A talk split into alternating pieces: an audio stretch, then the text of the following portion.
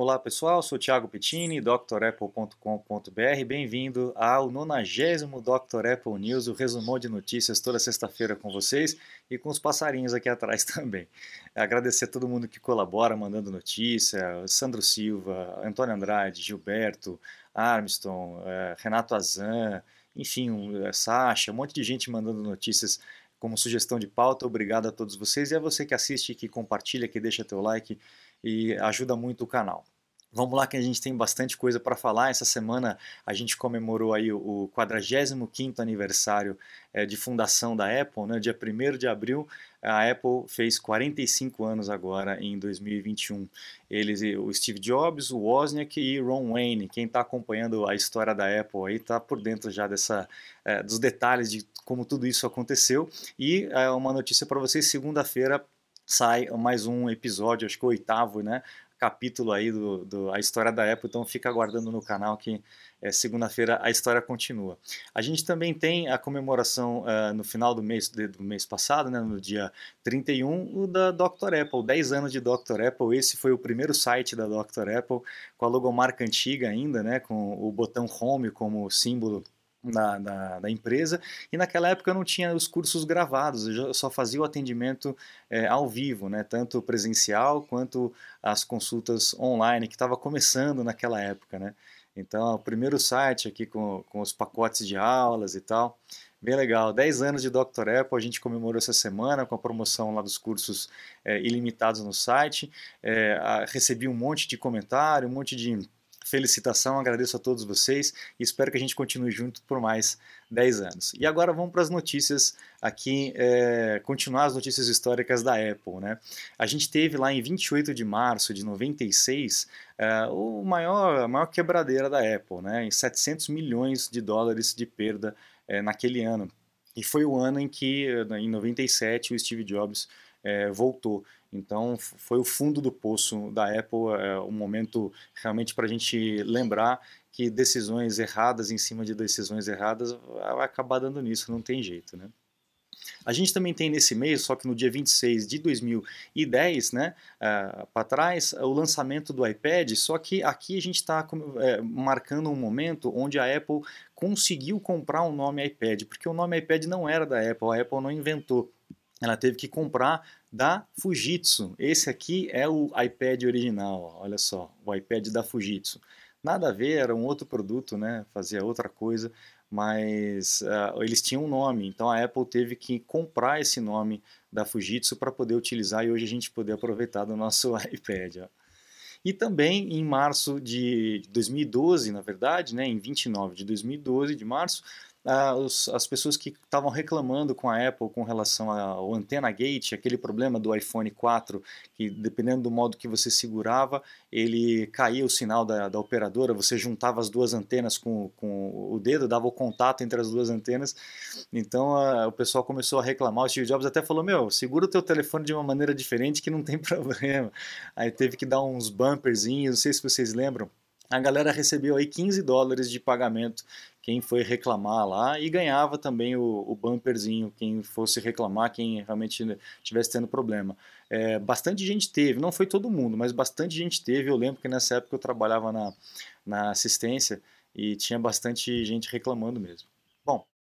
Você está desperdiçando seu iPhone, iPad, Mac? Ganhe tempo e produtividade com nossos cursos. Você vai aproveitar melhor seu Apple. Matricule-se em drapple.com.br.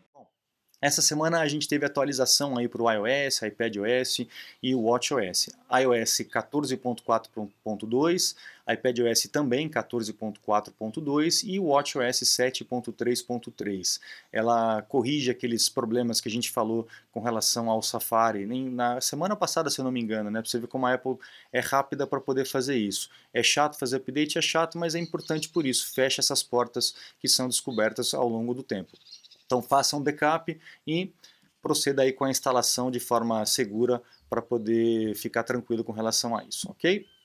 A gente também teve um anúncio da WWDC, né, aquela convenção de software que a Apple costuma fazer no meio do ano, sempre em junho, e não vai ser diferente, vai ser de 7 a 11 de junho, então naquele primeiro dia, no dia 7, provavelmente vai ter uma, uma apresentação, como todo mundo todo ano faz, né, e mostrando algumas novidades dos novos sistemas. A WWDC é mais focado para sistema operacional, para softwares e não para hardware. Né? A gente provavelmente vai ter um anúncio agora em abril de hardware.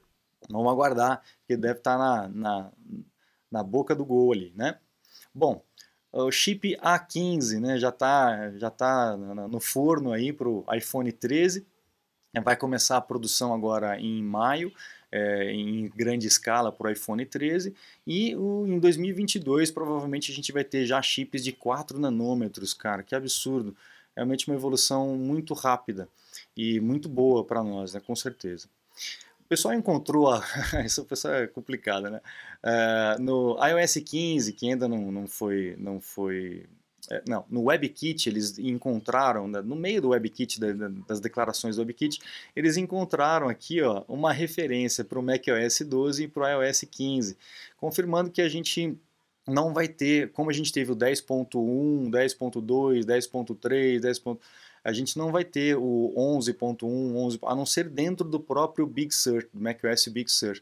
Então o próximo sistema vai ser o 12 mesmo, não vai ter as, o ponto alguma coisa vai ser sempre referente a alguma atualização. Legal porque agora ficou igual o, ao iPhone, ao iPad e tudo mais, então ele acaba é, juntando isso tudo de uma vez. Talvez até macOS 14, ou né, para poder já juntar com os números e ficar tudo igual, ficaria mais fácil para a gente poder se organizar. Né? Mas tudo bem. Bom, na próxima atualização do iOS 14.5, né, que a gente vai ter em breve, uma das novidades é uma recalibração de bateria quando a sua bateria ela estiver ruim, o sistema identificar que a tua bateria não está boa, vai aparecer essa mensagem e essa mensagem vai executar um, uma, uma recalibragem dessa sua bateria durante uma semana, mais ou menos. Né? E depois ela vai te falar se isso ajudou, se não ajudou, se você realmente precisa de uma troca de bateria ou não. O legal é que isso é automático, você não precisa forçar nada. Na hora que a bateria realmente estiver precisando disso, ele dispara esse aviso. Uma boa, uma boa ideia, uma boa sacada. Bom, a gente tem também aqui os AirTags, né, que está para ser lançado, que seriam esses biscoitinhos, esses disquinhos que serviriam para rastrear as coisas ou as pessoas. Né? Você pode colocar num cachorro, num gato, na mochila do, do, do filho, no, enfim, no seu carro, na sua moto, e ele rastreia por, por desculpe, por GPS.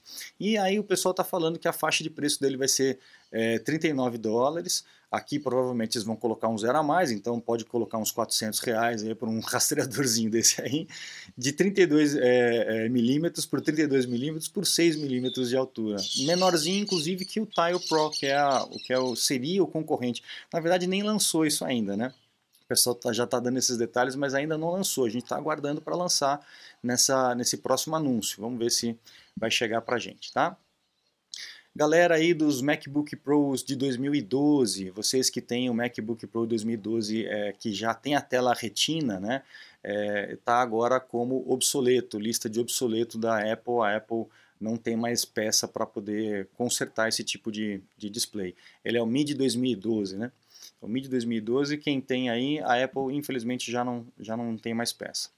A Apple também está trabalhando agora é, um Apple TV é, novo, né? E o controle parece que está sendo redesenhado, mas esse rumor ele vai e vem o tempo todo. Não sei até que ponto é realmente um rumor ou um desejo das pessoas que estão escrevendo para poder realmente refazer o controle. É, eu não sei, eu acho o controle muito bom. Só a parte de digitação que eu acho ruim, você ficar navegando para lá e para cá, mas uh, o suporte que ele dá para você digitar com o iPhone, né, ou até mesmo digitar a, a, a, é, a Siri, né, facilita muito. Então eu acho que está muito legal, não acho ruim não. Bom, essa é uma, essa é uma notícia interessante para você que tem uma loja aí de iPhone, de que conserta iPhone, é, um, um quiosque, está abrindo uma empresa e tal. A Apple está abrindo, eu já falei isso já há muito tempo atrás, e chegou o momento de começar realmente esse programa de reparo independente que a Apple está lançando. Então, é, você que tem essa loja, que já tem essa expertise, você vai poder se filiar à Apple, receber treinamento da Apple e a possibilidade de peças originais da Apple. Então parar de trabalhar com peça ruim, com peça falsificada, com essas peças paralelas que dão muito problema. É óbvio que você vai ter que ter É, você não vai precisar se tornar um, uma assistência técnica oficial da Apple, você vai participar de um projeto de reparo independente. Então, você não vai ter todos os benefícios e nem todas as exigências de uma assistência técnica, mas você vai ter muito benefício com relação a isso, principalmente em questão de treinamento e, e a confiabilidade que a Apple vai assinar aí no teu nome.